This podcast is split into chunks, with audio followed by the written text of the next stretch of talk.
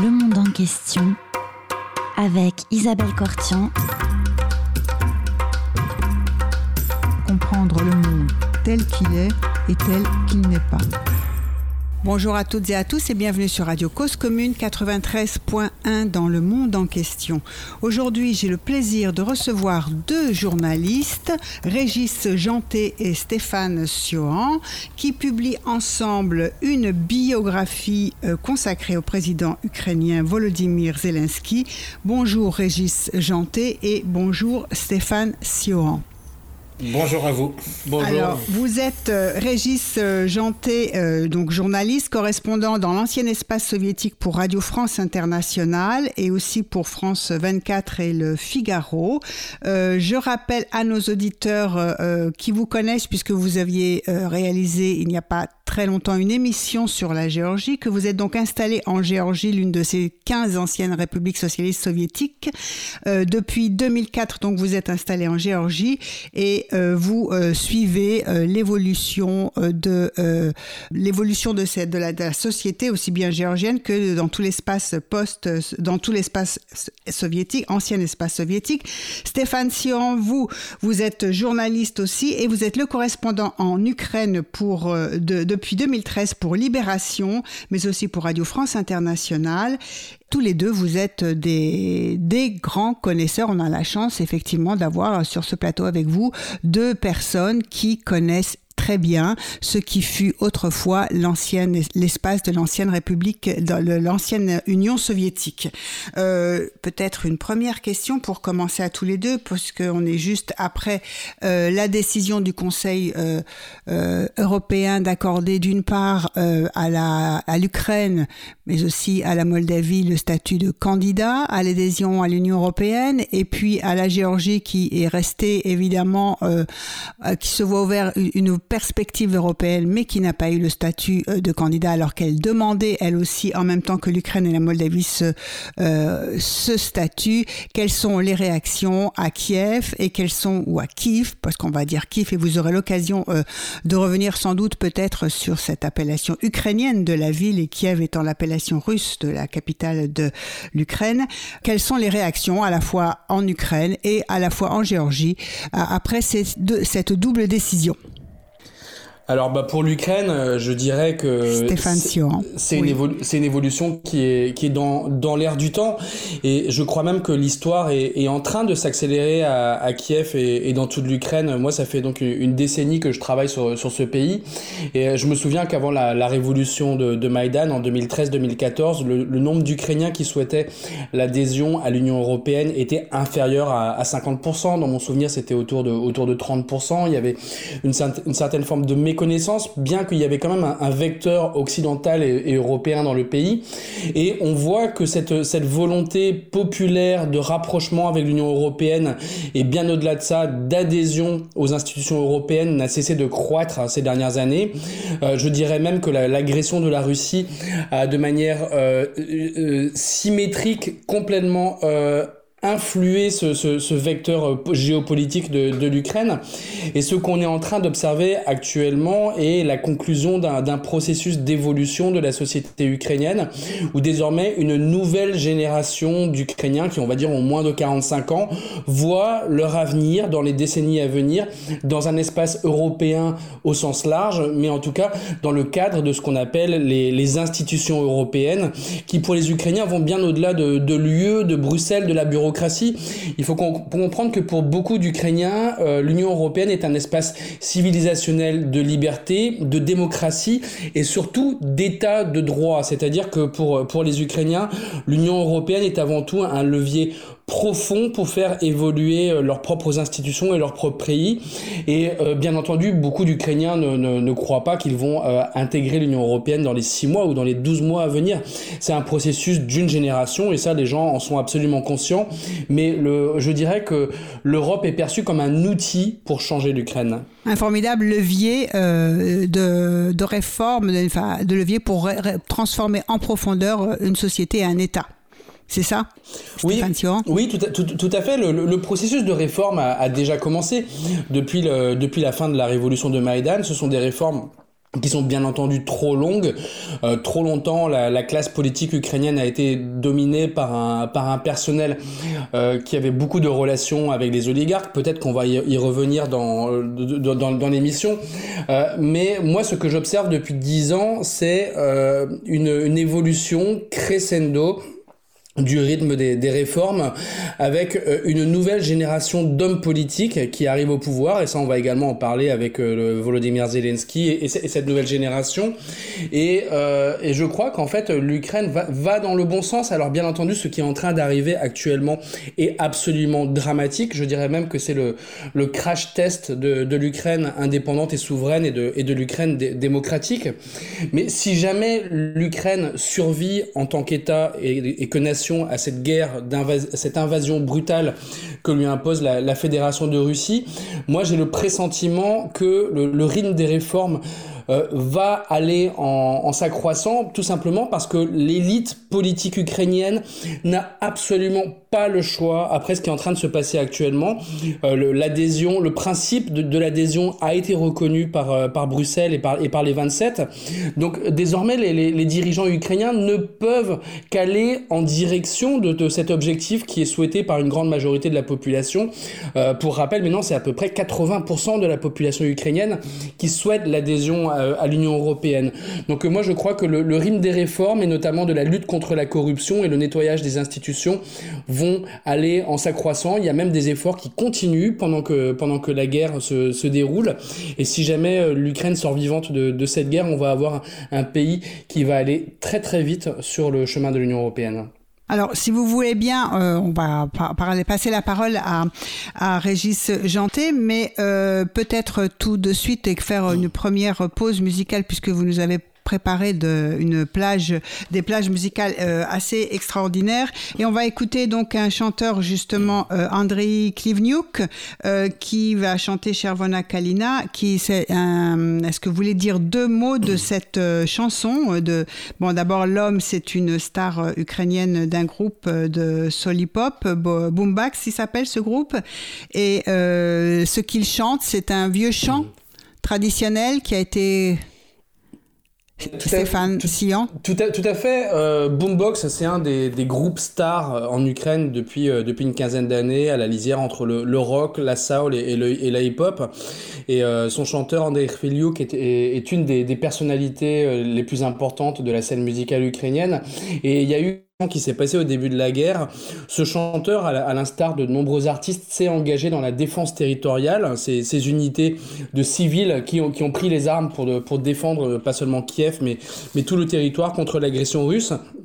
Et il a été filmé euh, par un téléphone portable, je crois, en train de chanter a cappella devant la, très belle cathédrale Sainte-Sophie euh, dans le centre de Kiev, qui est classée à, l'UNESCO.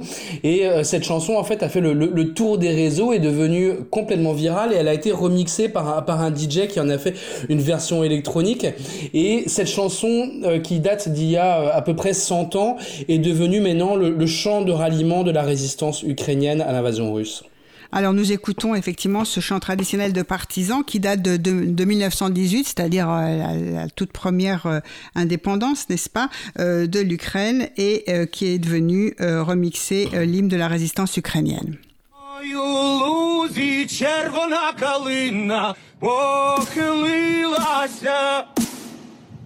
Чогось наша славна Україна зажурилася.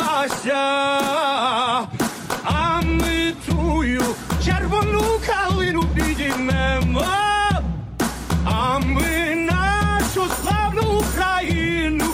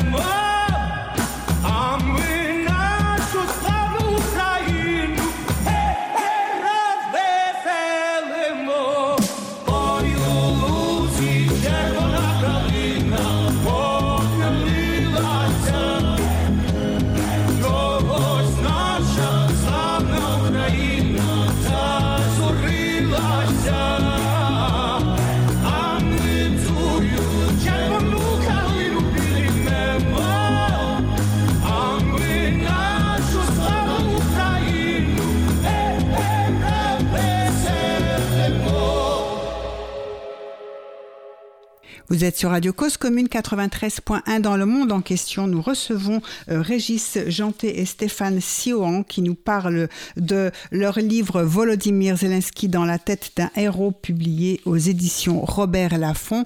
Régis Janté, je vous parle, je vous pose la question euh, réaction en Géorgie après euh, effectivement cette décision de temporiser, de demander à l'Ukraine effectivement de faire des réformes avant d'obtenir le statut de candidat, alors que la Géorgie avait déposé en même temps que l'Ukraine et la Moldavie euh, leur demande euh, d'accession au statut.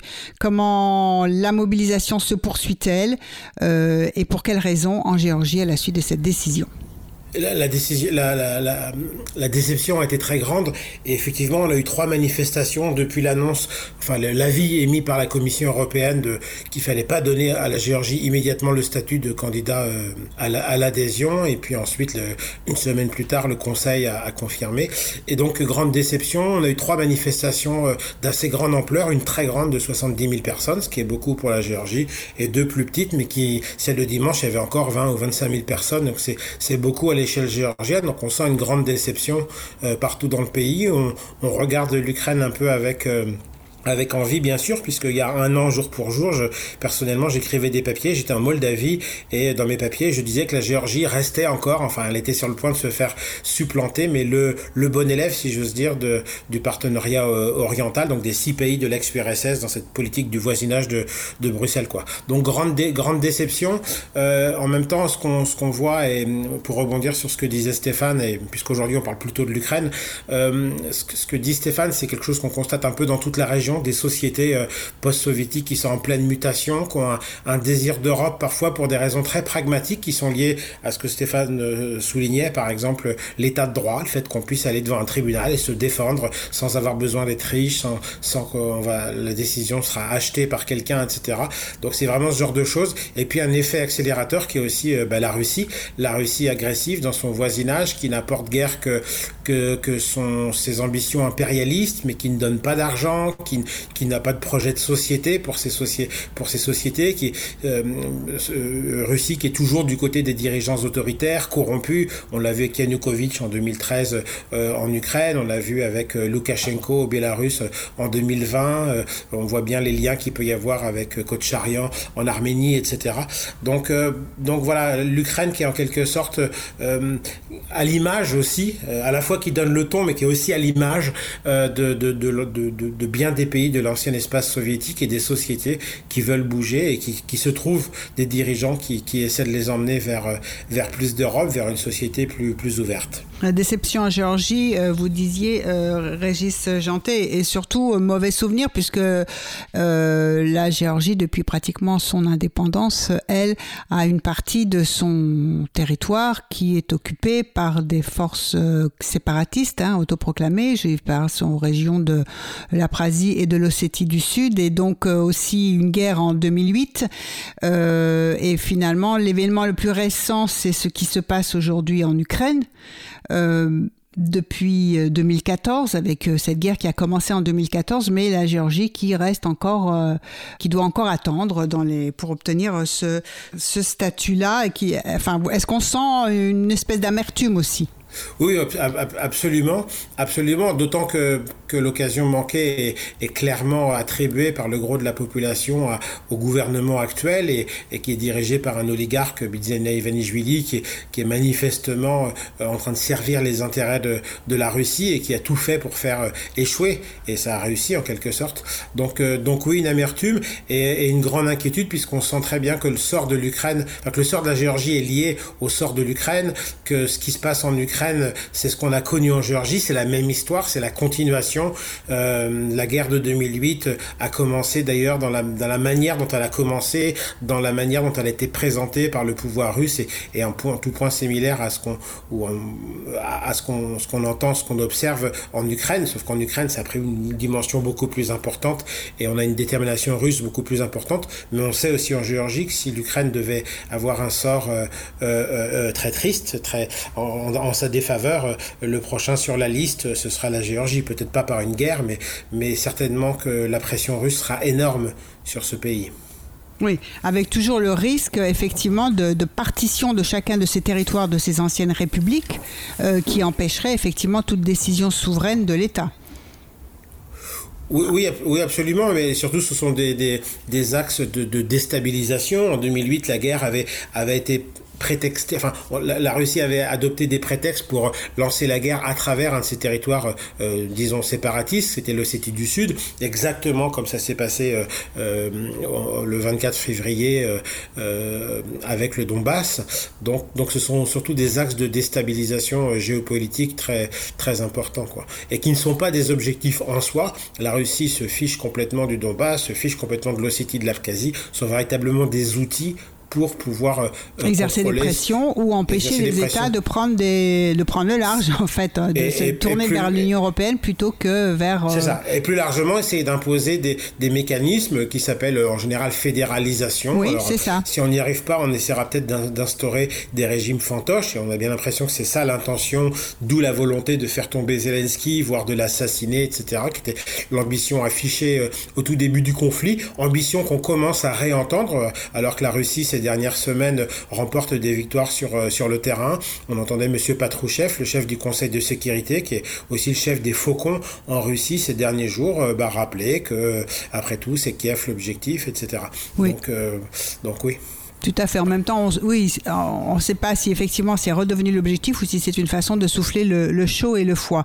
Euh, est-ce que, euh, euh, Stéphane Sion, est-ce que vous diriez, comme Régis Janté, que ce sont une nouvelle génération qui arrive au pouvoir, qui ont une quarantaine d'années, qui voient le monde différemment et qui refusent et commencent à... Est-ce qu'il y a une solidarité entre tous dans cet espace anciennement soviétique pour affirmer l'indépendance euh, avec euh, la Russie ou euh, dénoncer une forme d'impérialisme ou de, domination impériale de la Russie sur ces anciennes républiques. Alors je parlerai pas de, toutes les républiques post-soviétiques en, expert, mais Régis se souviendra qu'on a couvert en tant que collègue la révolution en, Arménie il y a quelques années avec l'arrivée au pouvoir de, de Nicole Pachinian. Très clairement, on voit actuellement dans l'espace post-soviétique une nouvelle génération de dirigeants qui euh, se caractérisent par leur âge, qui sont de jeunes quadragénaires. Euh, à, bien des égards, Nicole Pachinian et, et, Volodymyr Zelensky sont, sont des, des, hommes de la même génération qui étaient soit enfants ou soit adolescents au moment de la chute de l'Union soviétique. Et euh, moi, ce qui me frappe actuellement en Ukraine, c'est qu'il s'agit d'une guerre de libération existentielle et générationnelle. Je, je m'explique pourquoi. Volodymyr Zelensky a maintenant 44 euh, ans. D'ailleurs, il est né la même, année que moi, donc je peux éventuellement ressentir un petit peu cette psychologie. Euh, il, avait seulement 13 ans lorsque l'URSS est tombé en 1991. Euh, Vladimir Poutine, je n'ai plus son âge exact en tête, mais est plus, est plus proche des 70 ans. Donc c'est quelqu'un qui avait 40 ans en 1991 et qui avait déjà une carrière d'officier du KGB en, en Allemagne de l'Est.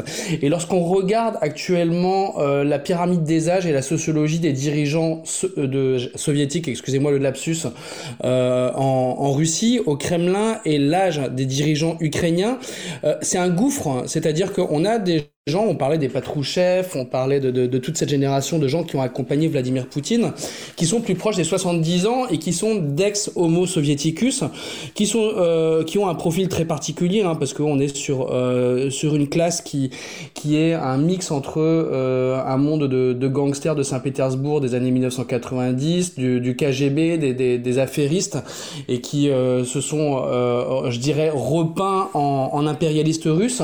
Et actuellement en Ukraine Volodymyr Zelensky qui fait presque figure de non pas de patriarche, je dirais pas, mais euh, les hommes qui sont autour de lui, c'est des gens qui ont entre 40 et 45 ans et de manière plus frappante, un grand nombre de ses conseillers ont entre 30 et 35 ans. Le, vice-premier ministre à la transformation numérique, euh, qui est le ministre qui est resté le plus longtemps en poste depuis 2019 et âgé de 33 ans, il a été nommé vice-premier ministre à 29 ans. Et en fait, cette génération d'Ukrainiens euh, ne partagent plus rien avec la Russie. Ce sont des gens qui, euh, alors, sont totalement bilingues, ils parlent ukrainien et russe, mais ils ont eu leur, euh, comme langue d'enseignement à l'université, l'ukrainien. Alors, ils connaissent la Russie, ils ont vu le cinéma russe, ils connaissent, les, chansons, euh, la pop russe, etc. Mais ils ne partagent absolument plus les mêmes référents parce qu'ils ont grandi dans une Ukraine libre, démocratique, chaotique, certes. L'Ukraine n'est pas, est loin d'être un pays parfait, mais c'est un pays où tout est tout un chacun a la possibilité de, construire sa vie. Et moi, ce qui me frappe actuellement dans, cette guerre, c'est que euh, c'est qu'il s'agit de d'un effort existentiel d'une génération qui a entre 20 et 40 ans, qui pourrait être euh, avoir bah, Volodymyr Zelensky à sa tête, même si tout le monde n'a pas euh, adoré Volodymyr Zelensky ces, dernières années, mais c'est une génération ukrainienne qui était en train d'essayer de construire un pays libre, qui soit qui, qui qui, ait des valeurs et qui apporte des, promesses de vie meilleures à la génération d'après. Et ce qu'on observe, c'est que euh, cette génération a l'impression que la Russie est en train de voler son rêve, de voler son, avenir. Euh, les gens autour de, Zelensky, ce sont des, hommes d'affaires, pragmatiques. Et, moi, je vois vraiment en fait un pays qui est actuellement très jeune, où même la classe politique d'avant, les, Timoshenko, les Poroshenko, passent actuellement pour des ringards absolu.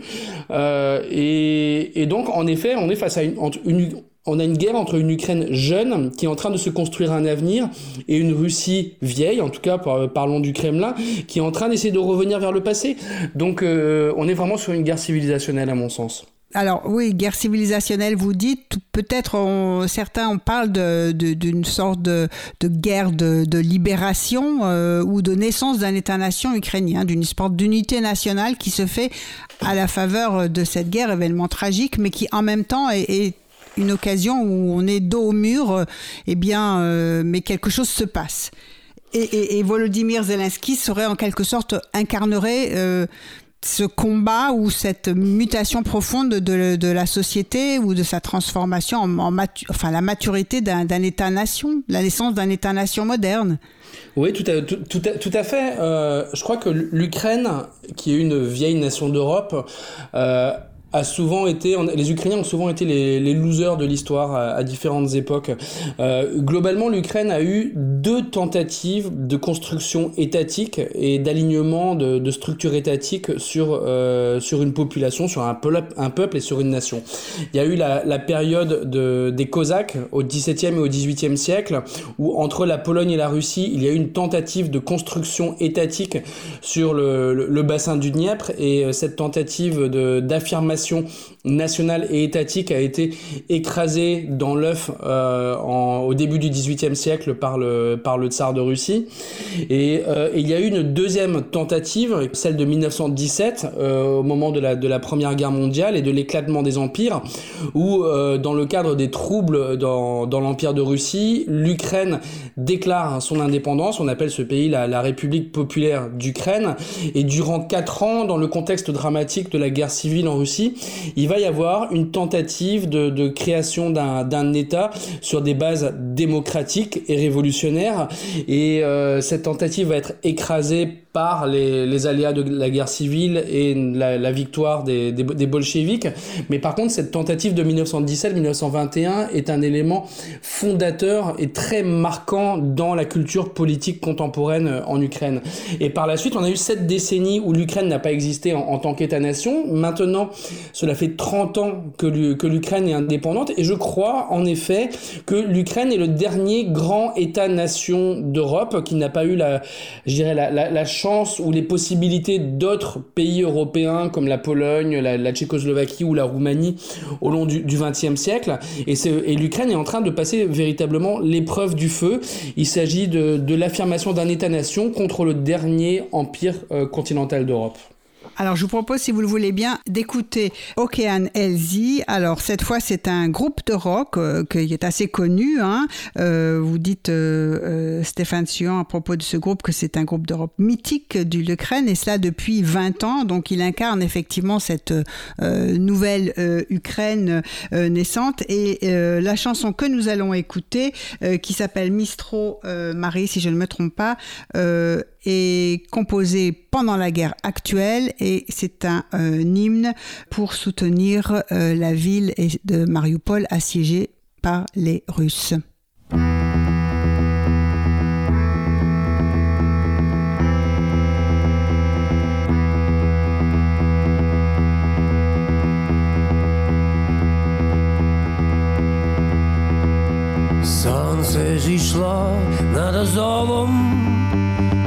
Вітер над дюнами тме, холодно, але пісок пахне весною. Очі вже звикли до втоми, надто багато причин. Мрію, як нам буде знов добре з тобою.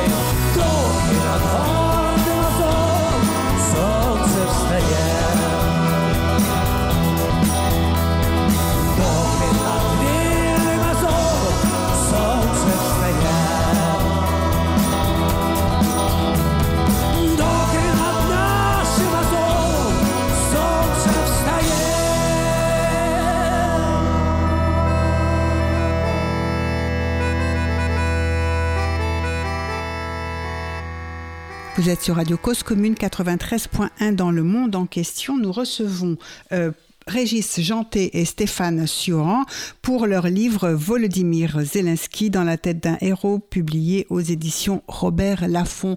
Euh, Régis euh, Janté, je continue l'interview avec vous et avec euh, évidemment Stéphane Sioran, mais je vous pose une question à vous Régis. Est-ce que vous, de, bah de quoi Volodymyr Zelensky est-il le nom? Qu'est-ce qui caractérise ce personnage qui vous a donné envie d'écrire une biographie.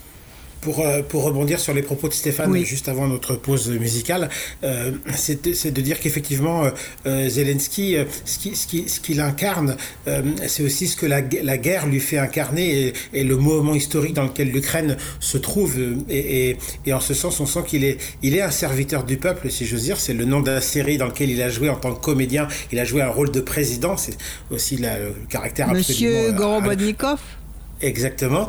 Et euh, Rolobrodko. Ah oui, alors excusez-moi. Et, et, ce, qui est, ce, qui est, ce qui est très fort, c'est qu'il faut bien voir, euh, bon, dans, dans l'histoire, on sait que les guerres sont sans doute une des, un des facteurs de mutation les plus importants. C'est, ça a toujours été comme ça, parce que la vie des gens est en jeu, que, que c'est souvent des, des, des, des, des, meurtres massifs, etc. Et que, et que donc euh, ceux qui donnent leur vie après peuvent, peuvent davantage euh, euh, avoir leur mot à dire dans la politique. Donc c'est un vrai facteur de mutation. Et ce qui se passe en Ukraine, si on prend la séquence de ces dernières années, fin 2013, euh, le président de l'époque, Victor Yanukovych, très corrompu, avec un biais pro-russe très prononcé, euh, décide sur pression de Moscou, tout seul, sans consulter le peuple, sans consulter même le, le Parlement, de renoncer à un accord d'association, d'association avec l'Europe. Et pour ça, il perd le pouvoir. Alors c'est pas un coup d'État comme le dit Monsieur Poutine pour le dévaloriser. C'est justement c'est le contraire d'un coup d'État, en tout cas d'un coup d'État qui serait illégitime. C'est d'abord une, une, volonté, volonté populaire qui s'affirme dans voilà, la rue. Qui s'affirme exactement. Et je crois que c'est un acte très important important euh, euh, dans cette histoire et c'est ce qu'on a essayé de raconter aussi dans le livre parce que dans le livre on n'a oui. pas fait de Zelensky un héros on a essayé de le replacer dans Tout sa fait, société vous le replacez très bien dans l'histoire euh, de, Absolument. de, de, de, de l'Ukraine depuis euh... voilà et dans, dans les 200, 200 dernières années de construction nationale, dans, dans les 30 dernières années d'indépendance, dans les 8 dernières années de guerre, on essaie de, de, de, séquencer, de replacer les choses, et pour pas pour en faire un héros, mais pour montrer comment un personnage politique prend sa place euh, dans l'histoire, qu'il le veuille ou non d'ailleurs. Euh, ça, ça, ça, dépasse l'individualité, et c'est ce qu'on a essayé de montrer. Euh, alors que Zelensky est justement un personnage qui, par son pédigré social, euh, historique, pourrait faire plutôt serait plutôt un personnage qui avait de quoi de quoi s'entendre avec la Russie si on ose dire. Il est russophone euh, il a gagné des millions euh, euh, sur le marché russe euh, dans la production euh, télévisuelle etc et malgré tout il accompagne son pays parce que parce que 2013 parce que parce que là la, la, la population ukrainienne ses élites ont montré euh, au pouvoir qu'on prenait pas des décisions contre contre son avis. Et donc c'est comme ça que le pays a petit à petit est en train de, de muter de véritablement changer que la société est en train de s'unifier euh, derrière lui notamment, et ce qui fait qu'on a un Zelensky qui aussi parfois pour se défendre aujourd'hui, c'est un effet de la guerre, va dire par exemple, bah, moi, je, pourquoi pas renoncer à une partie du territoire, la Crimée, le Donbass, mais c'est pas moi qui décide, on fera un référendum. Alors je sais pas s'il sera en mesure de le faire parce que parce que la guerre a, ses propres lois bien sûr, et, les dernières semaines sont très lourdes pour pour l'Ukraine qui est plutôt en train de perdre pour le moment, mais ça n'est qu'une séquence. Personne ne peut dire ce qui se passera dans un mois ou dans deux mois, mais mais c'est pour dire combien, combien Zelensky vient prendre place comme ça dans ce moment clé de l'histoire combien il vient prendre place et comment en fait euh, il, il, il, est à l'image un peu de ce pays, de, la, de sa population. Euh, vous êtes euh, d'accord, Stéphane Siohan Oui, tout à fait. Volodymyr Zelensky actuellement est, est un miroir de, sa population. Comme dans toutes les démocraties, euh, il y a des pour et des contre. Euh, Volodymyr Zelensky a été élu à 73% euh, au deuxième tour en, en 2019. C'était un chiffre assez incroyable. Mais quelques semaines avant la guerre, son taux de popularité ne dépassait pas 30%. Donc il avait, c'est quelqu'un qui avait déçu c'est une personnalité qui est, qui est clivante, euh, mais c'est quelqu'un qui est, qui est assez étonnant parce qu'en fait il est à la lisière de différentes cultures politiques du, du pays. Il fait à la fois le lien entre euh, cette Ukraine post-soviétique des années 90 et 2000, au moment où l'Ukraine euh, était encore un tout petit peu dans ce marasme post-soviétique, où il y avait encore des liens très forts au niveau économique et culturel entre, entre Kiev et, et Moscou. Zelensky est quelqu'un qui a débuté sa carrière télévisuel à Moscou, donc il connaît très très bien les, les codes, de, les codes du, pays. Euh, mais c'est quelqu'un qui, qui a grandi avec son pays. Euh, son pays était peut-être adolescent et en train d'arriver à, l'âge adulte, à une certaine forme de, de maturité de, de l'identité nationale. Et puis surtout, euh, l'Ukraine est en train de devenir, je dirais, de façon silencieuse, une démocratie moderne et un pays aux valeurs euh, incluantes. Moi, les premières fois où j'ai mis les pieds en Ukraine il y a une douzaine d'années, c'était quelque chose qui était euh, pas totalement évident. Il y avait euh, ce que je dirais le, camp un petit peu post-soviétique, euh, alors pas forcément uniquement pro-russe, mais en tout cas une partie post-soviétique de la population, et puis la, frange patriote qui portait une identité ukrainienne très très forte. Et en l'espace d'une décennie, l'Ukraine a énormément changé. C'est-à-dire qu'aujourd'hui, on peut être ukrainien en étant très différent. On peut être ukrainien en parlant ukrainien, bien entendu, mais également en parlant russe. On peut être ukrainien en étant euh, orthodoxe du patriarcat de Moscou du patriarcat de Kiev, en étant catholique et même musulman avec les Tatars de Crimée qui ont leur place intégrante dans, dans la nation ukraine contemporaine.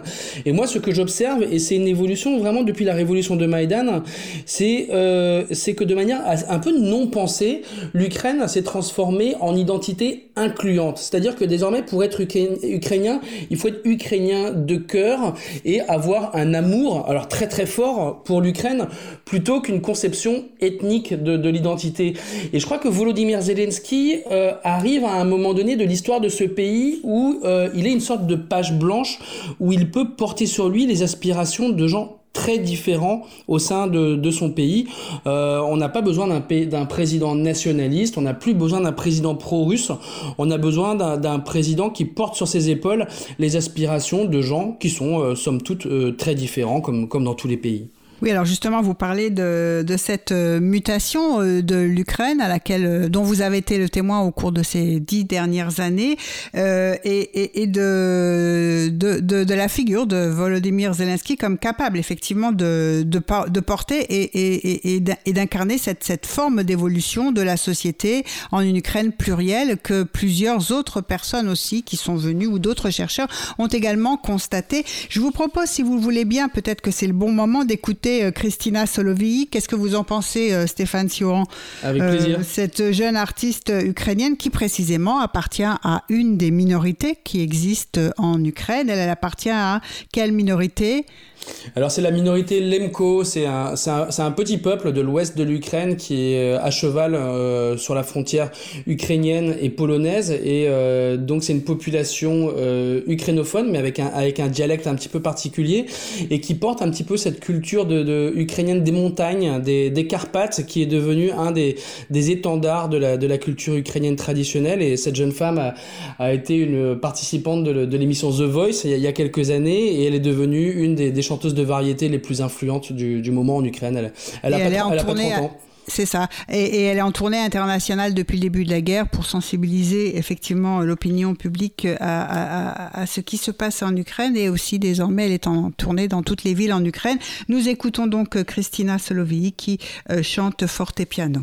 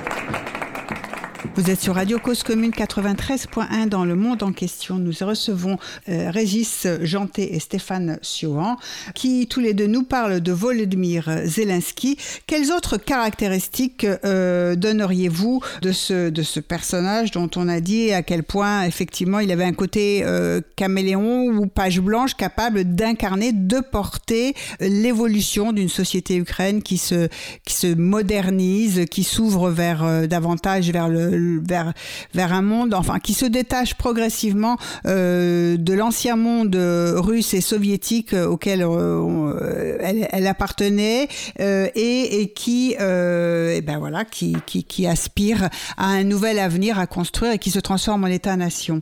Régis Janté, je vous demande quels sont dans, dans, cet homme dont vous avez dit c'était un homme d'affaires, il est même devenu millionnaire, il a une très grande force de travail aussi.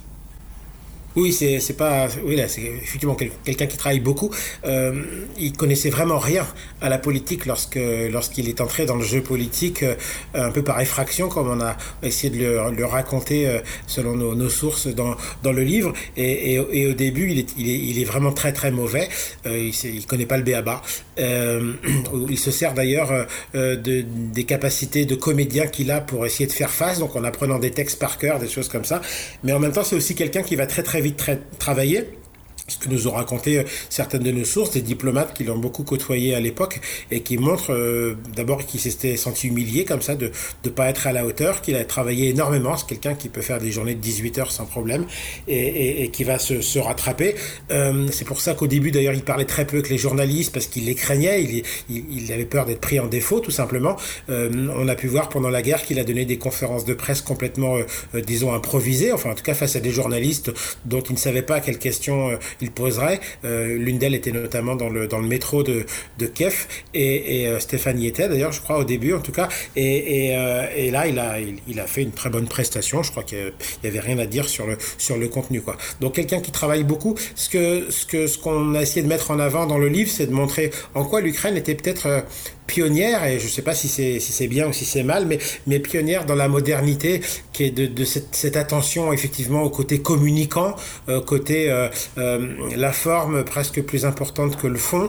En tout cas, en tout cas, de ne jamais négliger la, la forme, et c'est quelqu'un qui, qui fait de la politique de cette façon-là, euh, au point que dans la société ukrainienne moderne, on a l'impression que son rôle de président, il l'a dit d'ailleurs, c'était essentiellement de communiquer d'ailleurs, et on a l'impression qu'il qu'il qu'il n'intervient pas beaucoup. Enfin, il doit intervenir en tant que président, mais c'est pas lui qui. Enfin, on a l'impression qu'il est très à l'écoute, par exemple, des militaires. Donc, les militaires font le travail des militaires. Lui, en tant que président, sachant communiquer, il est beaucoup sur ce terrain-là. Et Dieu sait si c'est important, parce que tout le monde, dans, parmi les grandes puissances, a très envie d'oublier l'Ukraine et de passer à autre chose. Donc, lui, il a besoin de mobiliser. Donc, ça agace certaines personnes, je vois en France, etc. Mais, mais ceux qui connaissent aussi la région savent qu'il n'a pas le choix. Euh, sinon, tout le monde sera très content euh, l'Ukraine, comme tout le monde sera très content d'oublier euh, la Géorgie et d'autres ex-républiques soviétiques lorsqu'elles entreront euh, en crise.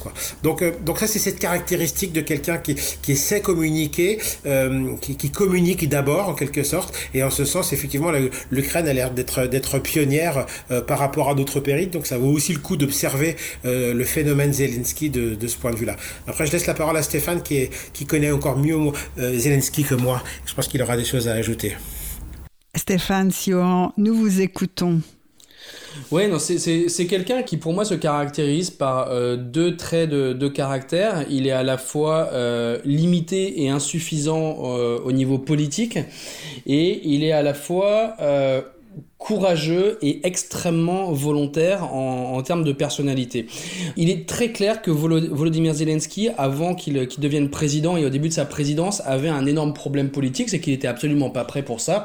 Mmh. Il n'avait aucune expérience euh, de, d'avoir pour, il n'avait jamais exercé aucune fonction publique dans, dans, dans l'administration. C'était ni un, aucun un, mandat d'ailleurs, ni aucun mandat électif. Aucun, aucun mandat. C'était un, bon chef d'entreprise qui s'était hissé par, euh, je dirais, par l'huile de coude euh, au top de son, de son business qui était le, le, la production audiovisuelle et il dirigeait le Quartal 95 qui était euh, mine de rien la plus grande société de production audiovisuelle dans, dans l'ex-espace soviétique en dehors de, de la Russie, hein, faut, on, on, se comprend ouais. bien. Mais euh, donc il, avait un petit peu cette intelligence des, de ces hommes d'affaires roués euh, qui sont un petit peu malins, euh, qui sont qui se comportent un peu comme des renards quoi. Et clairement. Par contre, la première fois où moi je le rencontre lors lors d'un déjeuner en, mars 2019, lorsqu'on parle politique avec lui, il y a rien, il y a absolument rien. Il y connaît rien, il a pas, on sait pas où. Je dirais en, en Ukraine déjà on se on se positionne pas en termes de gauche ou de droite, mais au niveau idéologique, en termes d'idées c'est le, le néant absolu, ce qui, ce qui fera dire d'ailleurs à, un de ses, de ses premiers conseillers qui s'appelle Alexandre euh, Daniliuk, euh, un ancien ministre de, de, Petro Poroshenko, euh, et qui me le dit en face à, l'époque. Il me dit ce qui est intéressant avec Zelensky, en fait, c'est que c'est une énorme page blanche. Euh, il a rien, en fait. Donc en fait, nous, on peut venir bosser avec lui et écrire des choses sur cette page blanche.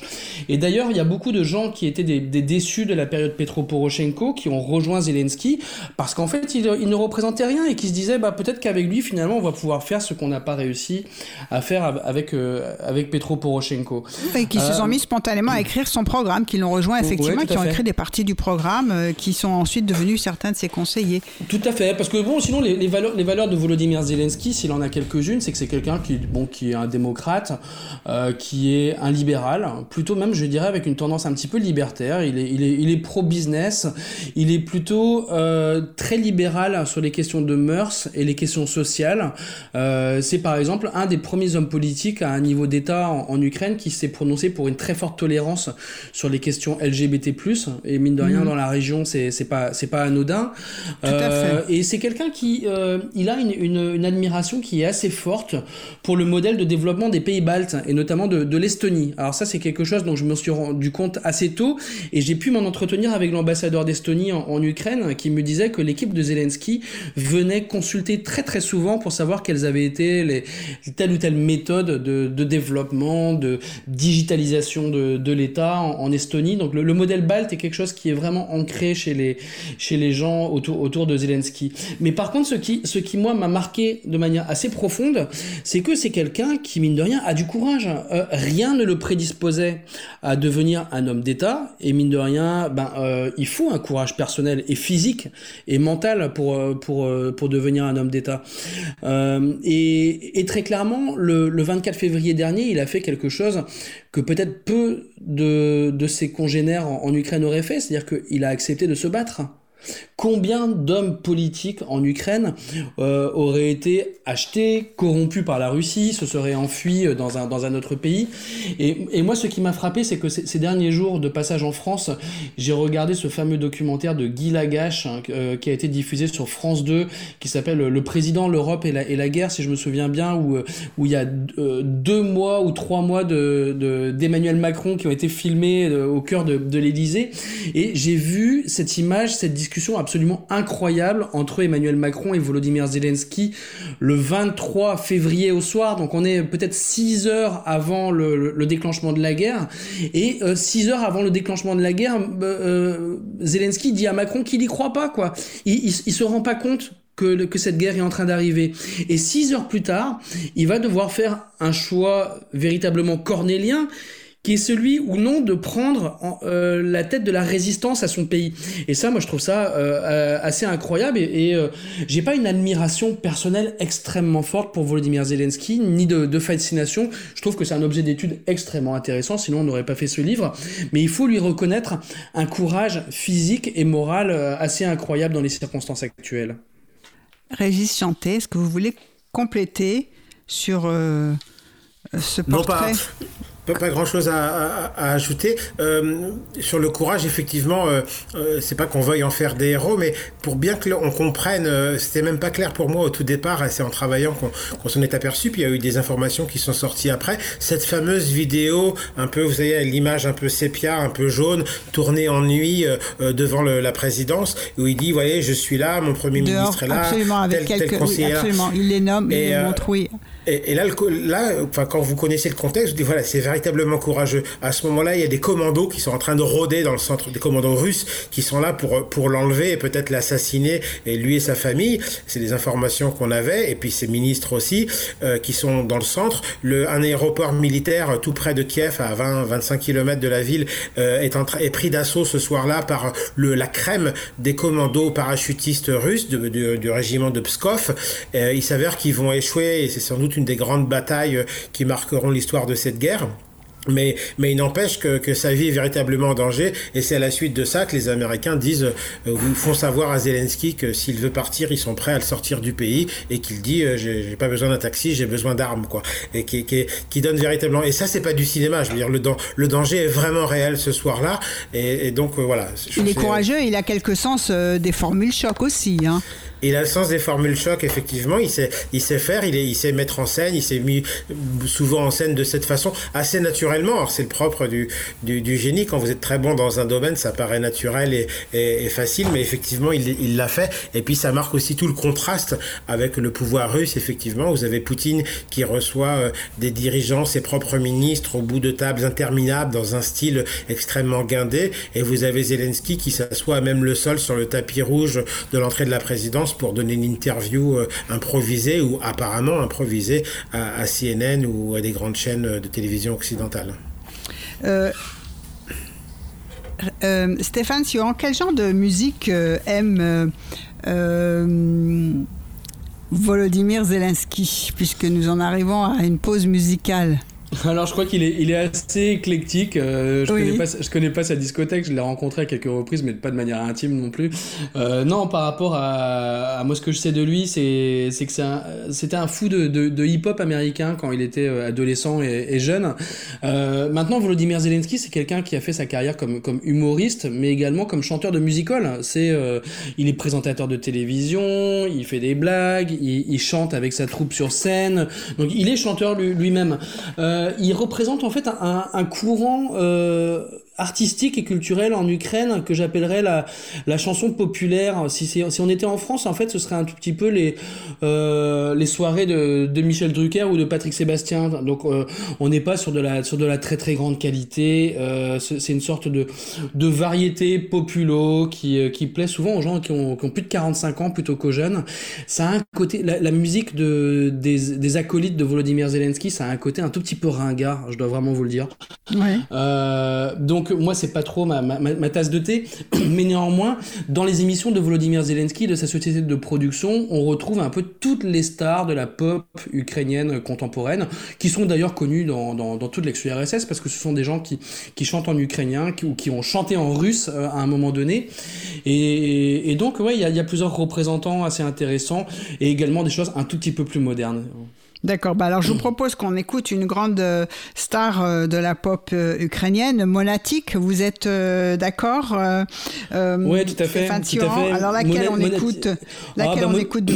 Monatik, c'est un tout petit peu le, le, le Michael Jackson ukrainien. C'est un sorte de, de, de, petit gars qui a gagné également un de ses concours télévisés et qui est devenu un, un producteur de musique important, notamment dans, dans le domaine du, du Airbnb. Allez, je dirais, on peut écouter la chanson Still No parce que c'est une très très belle chanson de ces dernières années qui passe très très souvent à la radio ukrainienne. Ça donnera un peu l'impression d'être dans, dans une voiture à Kiev. D'accord, alors allons-y, écoutons Monatique.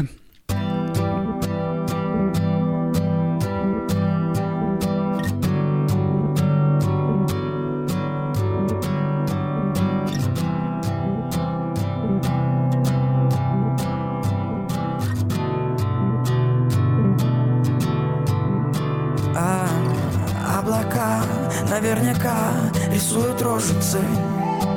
Пока ты спишь, я смотрю тише, осторожничаю. Улыбаешься, значит, видишь счастливое yeah. Я рад, так рад, так радуюсь сильно А ты сильно красивая. Такая сильно красивая. Очень сильно красивая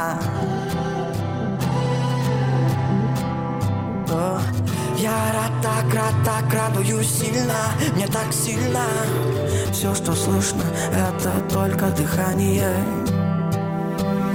И слышать хочу и без в сознании. Я ловлю себя на мысли, ты да Вызываешь зависимость, что же так? Я рад, так рад, так радуюсь сильно А ты сильно красивая. Я рад, так рад, так радуюсь сильно Такая сильно красивая очень сильно красивая Сильно Я рад, так рад, так радуюсь сильно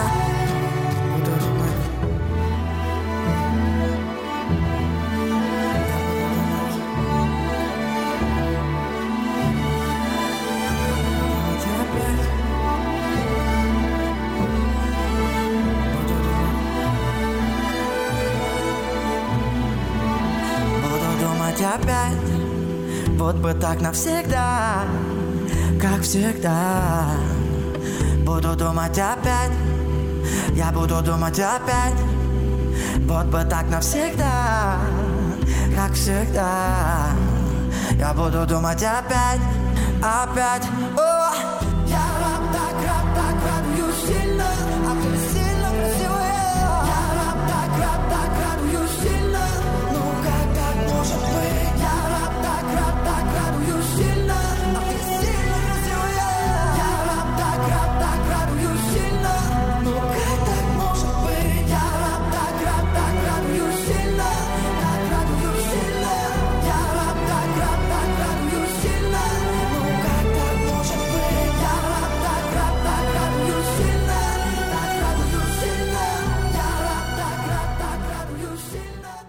Vous êtes sur Radio Cause Commune 93.1 dans le monde en question.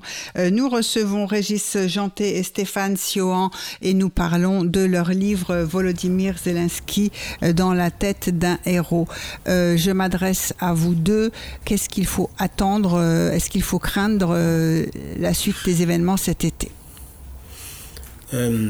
C'est évidemment compliqué, mais on sent quand même que la tendance lourde Chanté. qui est que qu'il y a une armée russe, évidemment, qu'on sait très, très inefficace euh, à cause de la corruption, à cause de, de la gouvernance aussi dans ce pays, qui fait qu'on a envoyé euh, euh, des, des conscrits se battre sans qu'ils sachent qu'ils aillent à la guerre, etc. Enfin, de la véritable gabegie. Malgré tout, euh, c'est évidemment une armée euh, beaucoup plus conséquente en nombre d'hommes, en qualité d'armement, etc., que, que celle de l'Ukraine. Et donc là, elle est en train de, pour le moment, euh, et, d'avoir conquis, par exemple, le, l'oblast, la région administrative de Lugansk, euh, d'avoir semble-t-il achevé pour le moment. Cela dit, il faut être très prudent. Si on se souvient de toute la séquence depuis le début, euh, on nous disait que Kiev serait pris en trois jours, et puis Kiev n'a jamais été prise pour le moment. Ensuite, on disait que le Donbass serait pris rapidement, ça n'a pas été le cas. Il y a beaucoup d'armement occidental qui, qui va arriver. Souvenez-vous des, des 20-25 milliards d'armements votés par... euh, les Américains pour pour pour qu'ils arrivent en Ukraine, c'est très compliqué. Il suffit pas de voter de l'argent. Ensuite, euh, ensuite, il faut que cet argent euh, arrive sur le terrain. Ça veut dire qu'il faut former des gens, il faut euh, il faut en maîtriser les techniques et de la logistique. Il faut des pièces de rechange. Enfin, c'est très compliqué. Et, et, et ces 25 milliards d'armements ne vont pas arriver euh, euh, comme ça euh, sur le terrain. Donc, pour l'Ukraine, on peut craindre que que les mois qui viennent vont être très difficiles. Mais mais les, les enjeux sont tellement grands que que que- qu'il risque d'y avoir beaucoup de rebondissements. Euh, donc c'est- assez difficile. On peut être assez pessimiste. Ces derniers jours ont tendance à, rendre pessimiste. On, on sait qu'il y a des unités où il y a vraiment beaucoup beaucoup de pertes humaines du côté ukrainien. Donc pour le moment, c'est ça. Beaucoup va reposer bien sûr sur le soutien occidental, mais mais tant que les occidentaux ne sont pas eux-mêmes sur le terrain, euh, euh, la, la donne sera sera difficile à, à inverser. Donc pour le moment, il y a plutôt un, un certain pessimisme, mais mais c'est peut-être le pessimisme de ces derniers jours qui me pousse à, à parler de cette manière et que et que dans trois semaines, on verra que la la, la, Oui. la donne sera sera changée. Euh, Stéphane euh, Sion, est-ce que vous percevez une inquiétude euh, auprès de la population par rapport à l'été, la fin de l'hiver, l'automne, l'hiver qui arrive on craint, on craint davantage euh, des avancées russes ou on craint davantage euh, que bah, eh bien, le soutien euh, que l'Ukraine a reçu de la part des Occidentaux, des Américains ou des Européens jusqu'à maintenant s'essouffle et puis qu'on préfère ne pas baisser d'un degré les chauffages dans les maisons ou de et qu'on laisse tomber l'Ukraine. Est-ce que, est-ce que ce genre de questions se pose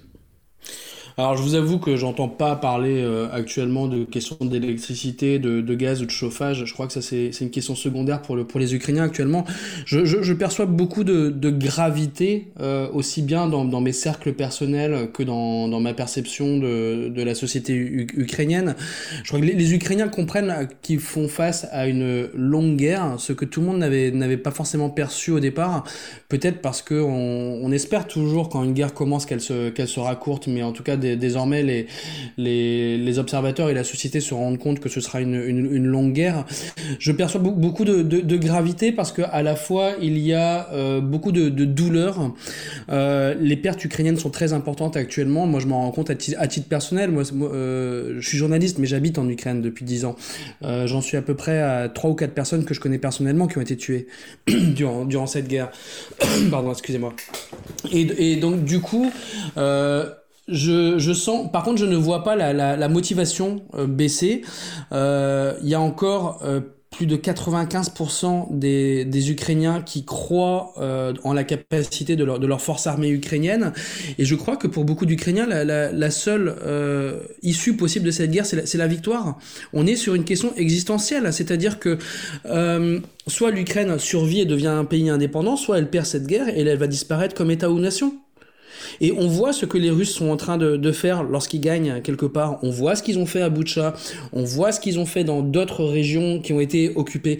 Il y, a un, il y a un mécanisme qui est en train de se mettre en place, qui est un, un, mécanisme de, de meurtre des élites.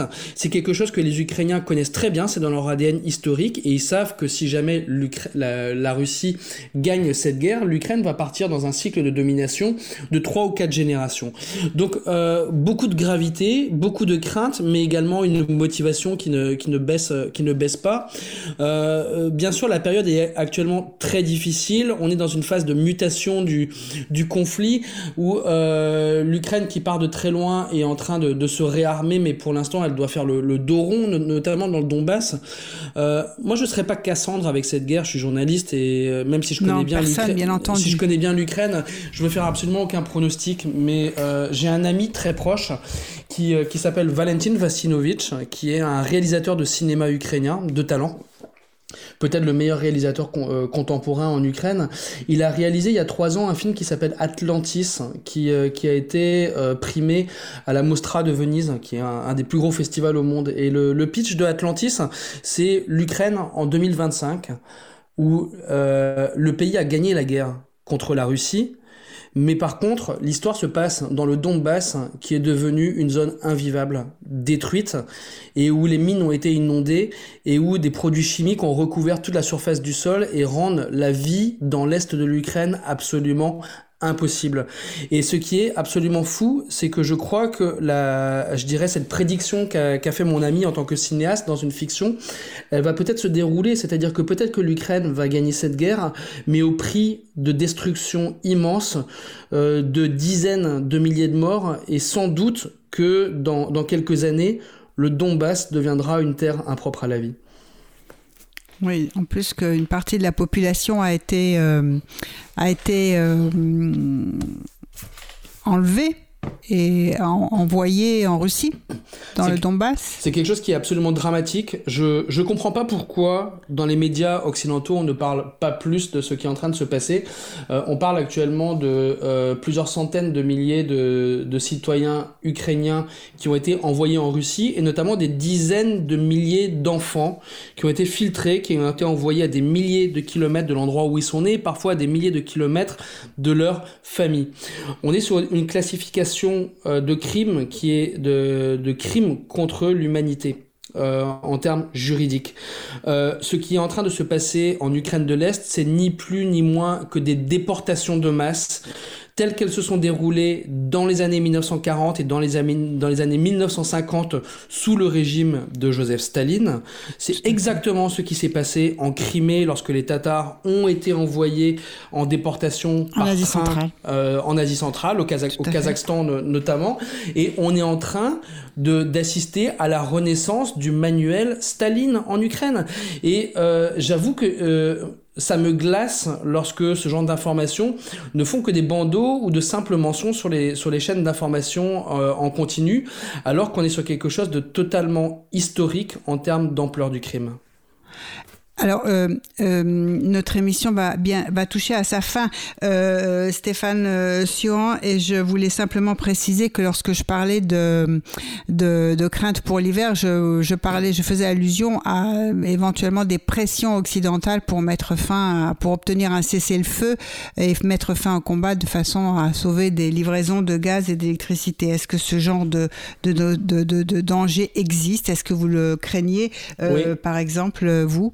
Oui, absolument. oui, oui. Absolument. C'est-à-dire que oui, euh, on craint les Russes et on peut craindre aussi un essoufflement occidental. Moi, je pense qu'il doit y avoir énormément de pression sur les épaules de, de Volodymyr Zelensky en, en, ce moment de la, de la part des Occidentaux. Euh, il y a eu la visite commune de Olaf Scholz et d'Emmanuel Macron à Kiev il y a, il y a quelques semaines. Les, les, les Européens, euh, je dirais, ont ont voulu montrer une forme de soutien consensuel à, à l'Ukraine, mais selon les informations que nous avons reçues et également des informations qui viennent plutôt du côté allemand, le message euh, en sourdine des dirigeants français et allemands était de pousser Volodymyr Zelensky à des concessions à la négociation et à se mettre à la table avec les Russes. Euh, c'est quelque chose qui sera absolument dramatique parce qu'il y a 90% des Ukrainiens qui ne souhaitent aucun compromis territorial, même en échange de, de la paix. Or, moi, je crois qu'il va y avoir des, des, pressions qui sont extrêmement fortes. Euh, se passer du gaz russe euh, est absolument impossible pour, le, pour les Allemands. On voit que malgré les livraisons d'armes côté français, il y a quand même une volonté très très forte de pousser à des négociations. Et il y a une culture politique hein, qui est euh, très présente autour d'Emmanuel Macron, qui est, qui est celle d'Hubert Védrine, notamment l'ancien conseiller de, de, de, de Mitterrand, euh, où on on, pense qu'il est encore possible de faire des concessions avec la Russie de, Vladimir Poutine. Donc les pressions vont être extrêmement fortes. Euh, maintenant, ce seront, peut-être les Ukrainiens qui donneront des, réponses sur le, terrain militaire. Volodymyr Zelensky devra se montrer extrêmement fort parce que je pense que si jamais il va à un compromis euh, jugé euh, négatif pour les Ukrainiens avec la Russie, sa population ne lui pardonnera pas. Tout à fait. C'est d'ailleurs, euh, on a eu le sentiment de ça quand Boris Johnson a fait sa déclaration après quelque temps après cette visite en disant euh, mais c'est pas le moment du compromis.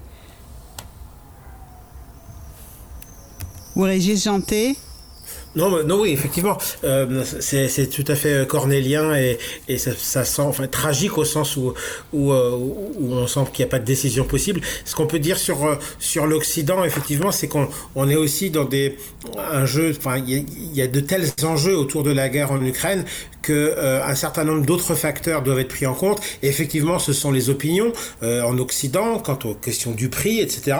Même si on a l'impression que parfois c'est plus les politiques occidentaux qui remuent cette question plutôt que les populations euh, qui s'en plaignent. Euh, en tout cas, je pense que c'est un sujet à, à, à, à analyser. Euh, il y a aussi des facteurs très importants. Qu'est-ce que quel sera le résultat des élections midterms euh, aux, aux États-Unis États Ça, c'est extrêmement ça important. Ça aussi, ce sera un facteur de pression, effectivement, éventuellement. Oui. Voilà, la capacité Ou un de retrait. Biden. américain, un retrait, une nouvelle tentation, Absolument. un repli, voilà. Même si moi, on me, on me dit par mes sources américaines que, que, que chez Biden, on a une conscience assez aiguë euh, que, et dans l'administration américaine et dans, dans les organes de force et la CIA, etc., que, que, que si Poutine, on laisse Poutine gagner en Ukraine, on peut craindre le pire pour les pays baltes, enfin des, des pays membres de l'OTAN, la Pologne, et que rien n'indique que la Russie s'arrêtera là. En tout cas, c'est une vraie question.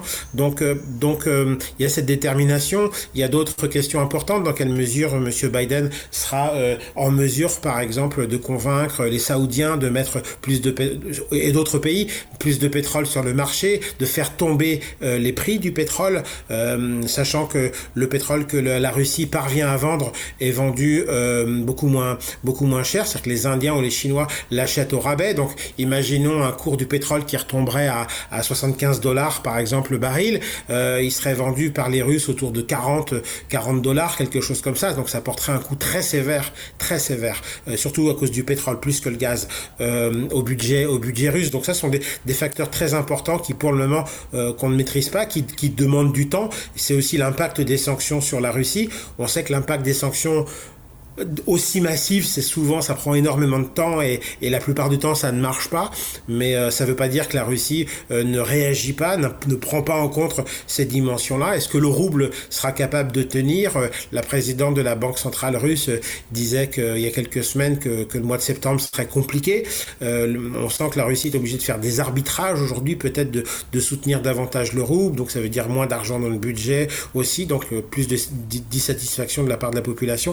Donc voilà, tout un tas de questions très larges qu'il est très difficile de tenir ensemble parce que c'est trop de facteurs, trop de, d'inconnus pour euh, dans cette équation, mais, euh, mais qu'il faut observer effectivement de près dans, dans, euh, dans toutes ces dimensions. Quoi. Je vous remercie tous les deux, Régis Janté et Stéphane Suant, de votre participation à cette émission. Je rappelle que vous êtes les auteurs de, co-auteurs de Volodymyr Zelensky dans la tête d'un héros, publié aux éditions Robert Laffont.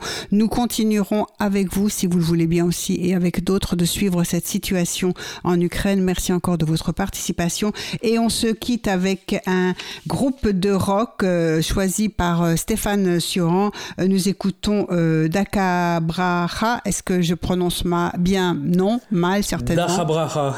Voilà, Vous n'êtes pas loin.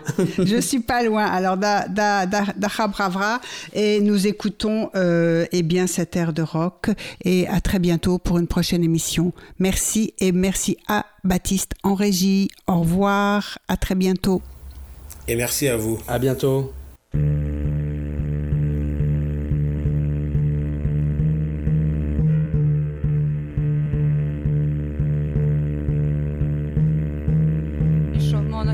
Походи під морози, під негоди, чуть же він не змерз. Не знав монах, де подіться, зайшов у кабак, погріться, збросив свій мундір. Збросив мундір ще й очки, перебаврявся на клочки, сам пішов плясать, сам пішов плясать. Наплясався, наігрався з доброї волі, розпрощався, скочив на крильцо, вдарив у кольцо.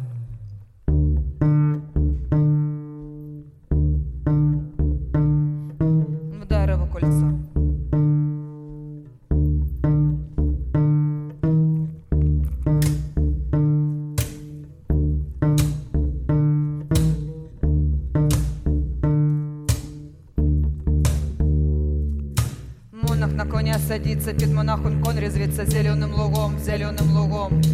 Конь лугом, лугом, лугом, ходять девочки кругом, дівки не знайшов, до вдови пішов. Цілував, милував, роздушею називав, закричав ура, закричав ура. Ой, юра, юра, юра, сочинілася біда, та й не мала я, та й не мала я.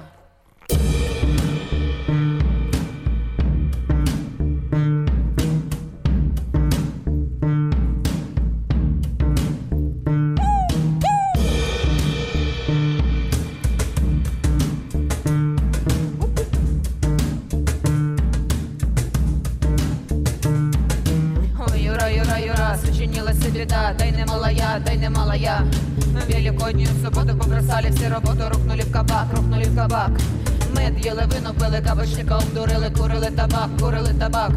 Накурившись табаку, полягали на боку. Оце пісня вся кончилася.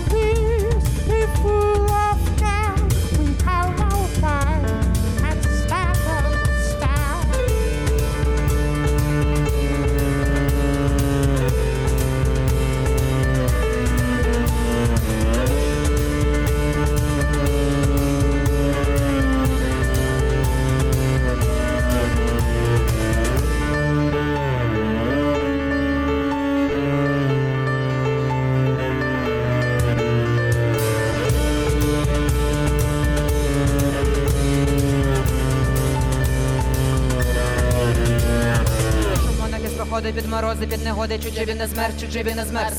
Не знамо, де подіться, зайшов у кабак, говориться, збросив мундір, збросив мундір. Збросив мундір чаячки, провалявся на клочки, сам пішов плясать, сам пішов плясать. Наплясався на іграсі з доброї волі, розпрощався, скочив на крильцо, вдарив у кольцо. Монах на коня садиться під монахом, гризеться зеленим лугом, зеленим лугом. Конь лугом, лугом, лугом, ходять дівочки кругом, дівки не знайшов, до вдови пішов.